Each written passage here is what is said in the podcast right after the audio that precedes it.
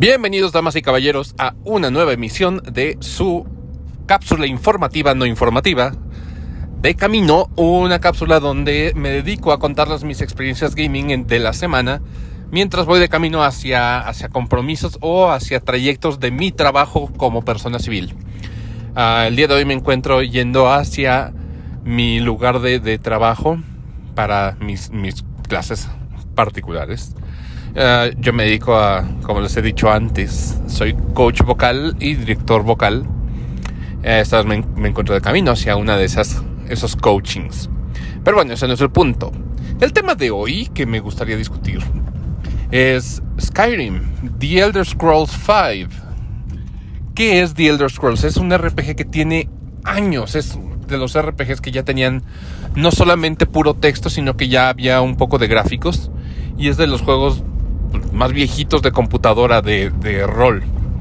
Yo sé que existe Ultima y Ultima sigue existiendo. Han salido versiones de Ultima ya medio mamalonas. Pero Skyrim fue como de que tuvieron un, un, boom en los jugadores de, de, PC.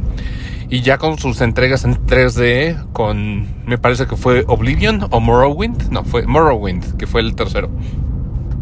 Y eventualmente después Oblivion, que fue, es como de los fan favorites.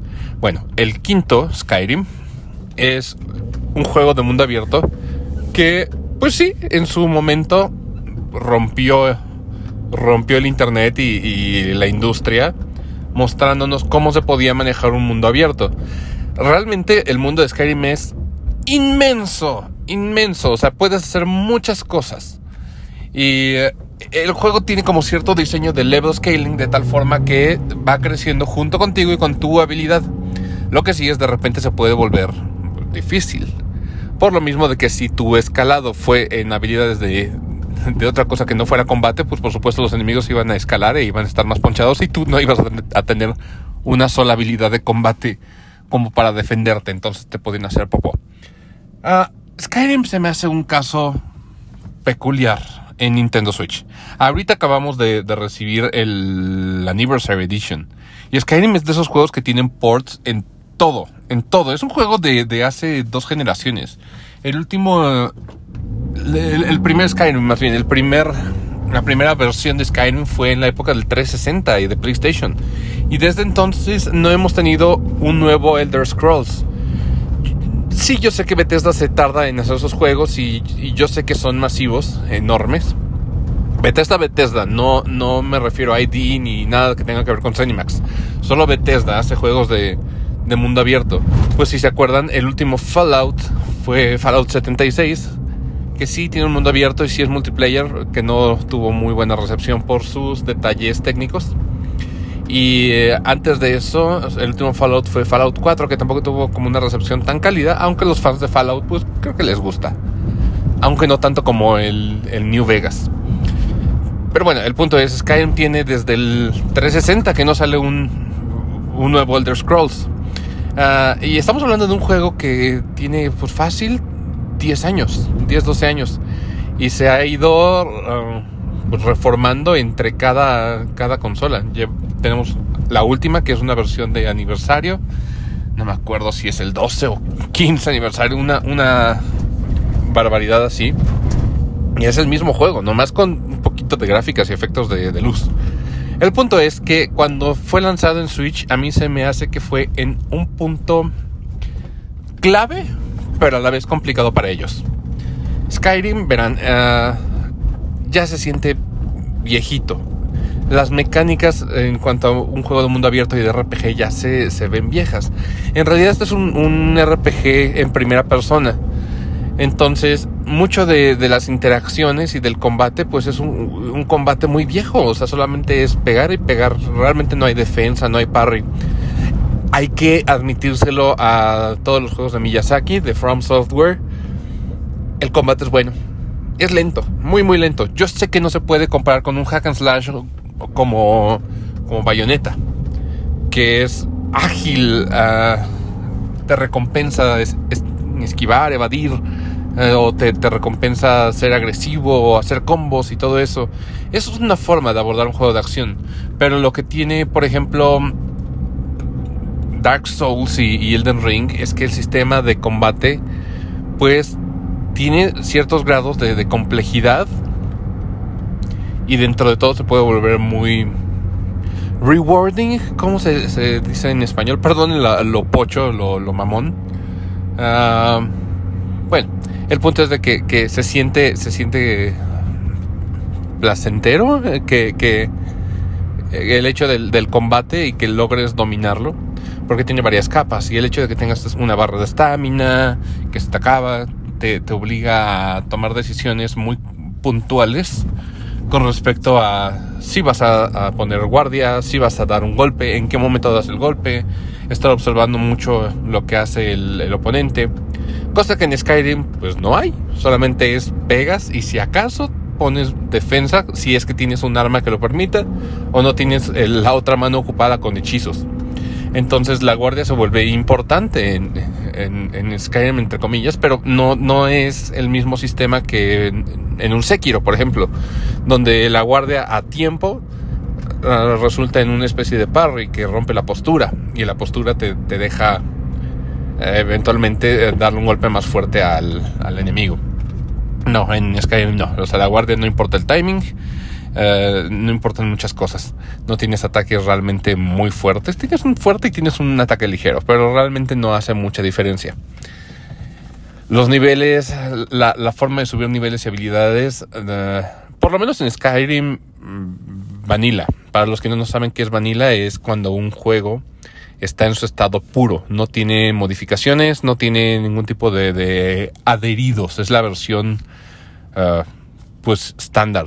Skyrim Vanilla no tiene mucho, mucho progreso de, habilidades interesante. En realidad todo lo que hace es generar puntos de, experiencia, de habilidad también, y eso hará que subas de nivel y le subas un stat. No es muy complejo, eh, y eso tal vez lo, lo vuelva entre comillas accesible, pero el juego no lo, no lo llamaría accesible como para meterse a los RPGs así. Porque también tiene muchas mecánicas ocultas y mecánicas uh, extensas y muchas cosas que hacer. Entonces Skyrim lo que tiene es que es inmenso, es muy grande. Skyrim se puede volver como una, una segunda vida. Tómalo como si vivieses un Isekai, pero con gráficas como culerillas. A menos que juegues la versión de aniversario que seguramente tendrá una chaineada bien merecida. Eh, Skyrim, cuando sale Nintendo Switch, fue muy relevante porque ahí nos dimos cuenta que los terceros realmente estaban interesados en, jugar a, la industria con, Nintendo Switch, jugar, hacer, negocio con ellos. Y ver Skyrim en una consola portátil es eh, maravilloso. Debe de ser un juego difícil de portear porque es un juego de mundo abierto igual y el Switch no tiene tanta potencia como un, Xbox One o Xbox One X o un PlayStation 4 y mucho menos como un Series X. Entonces, ver Skyrim portátil es maravilloso. Sin embargo, el timing cuando lo sacaron, les digo que fue complejo, pero muy acertado. Complejo en el sentido de que sale el mismo año que Breath of the Wild o sale después de Breath of the Wild. Y Breath of the Wild marca un precedente en los mundos abiertos y Skyrim se siente muy diferente y muy viejo cuando pones un Breath of the Wild ahí. A la par, eh, tenemos hoy en día uno de los mejores juegos de mundo abierto que es The Witcher 3. Entonces, si hubiese salido cuando existía The Witcher en, en Switch, hubiera sido un fracaso total. Pero sale en el punto donde Skyrim todavía se sentía relevante. Y escuchen esto muy bien relevante y todavía se sentía jugable. No quiero decir que, fuese el mejor juego y, y, tampoco quiero decir que es un juego malo. Actualmente lo estoy jugando, lo estoy probando. Pero hay muchas cosas que por mi expertise de, juego de mundo abierto ah, ya hacen que Skyrim se sienta viejito. Y miren, a mí me gustan los juegos viejitos. No por nada estoy jugando los Harry Potter de Game Boy Color.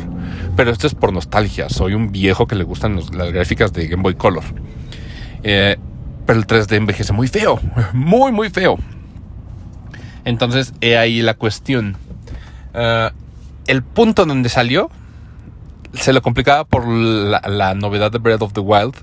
Pero al mismo tiempo salió en un periodo donde todavía podía sentirse vigente, relevante. Y eso es a lo que quiero llegar. Ah, tal vez si un Skyrim hubiese salido ahorita en un 2022, no lo pelarían mucho. Si me preguntan, ¿debería jugar Skyrim? Yo les diría no. Es un juego en el que actualmente puedes vivir sin jugarlo. Aunque jugarlo y si vas con la mentalidad correcta de que es un juego viejo, puede ser entretenido. Pero, y aquí viene el gran pero, yo les daré una recomendación, y ya se los di hace unos, unos segundos, minutos. Es váyanse por The Witcher 3. The Witcher 3 el combate es interesante. Ahora, retomando el punto del combate, creo que el combate en estos juegos de RPG ya agarra un peso bastante, bastante claro. Porque, por ejemplo, The Witcher tiene algo de combos, tiene un botón para esquivar, tiene un botón para hacer guardia, tiene hechizos al mismo tiempo que, que puedes pelear, entonces se vuelve un combate bastante gratificante. Gratificante, esa es la palabra, ya la encontramos. entonces, The Witcher tiene, tiene muchos elementos de varios juegos y lo que hace es, eh, en Switch por lo menos, es un milagro en cuanto a las capacidades de, de un port. Y si mal no recuerdo, quien hizo el port fue el mismo CD Projekt Red. No sé si le habrá ayudado Saber Interactive y si lo hizo, qué chingonería de lo que están haciendo. Creo que sí, creo que les ayudó Saber Interactive, no estoy seguro.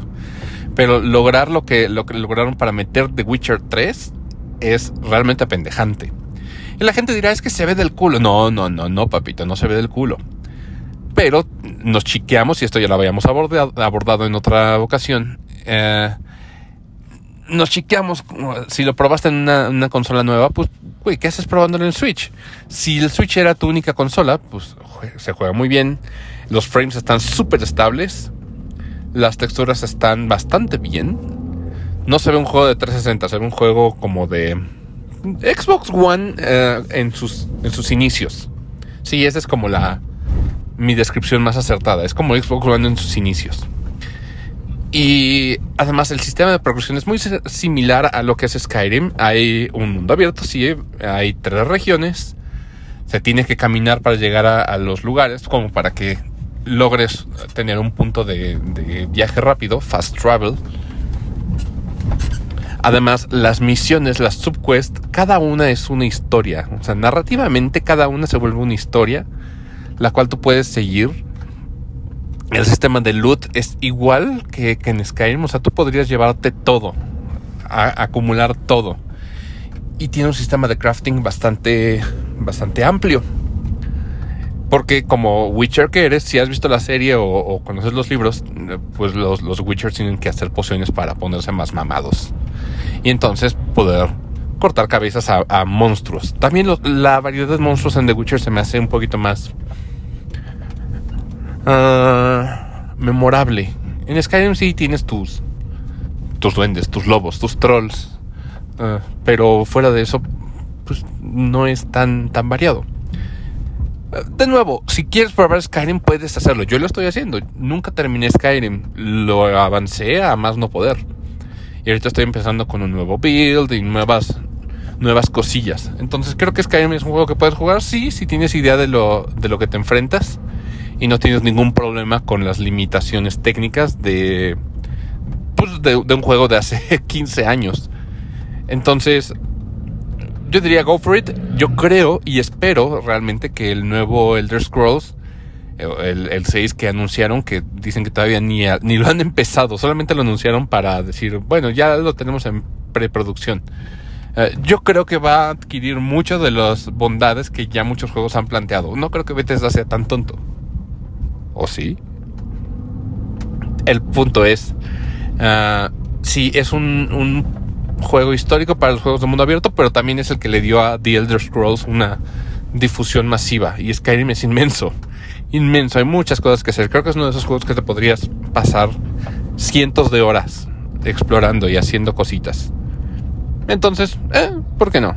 No es una recomendación, pero al mismo tiempo sí es una recomendación. Si quieren, go for it, vayan chequen Skyrim y ahí me dicen qué les pareció.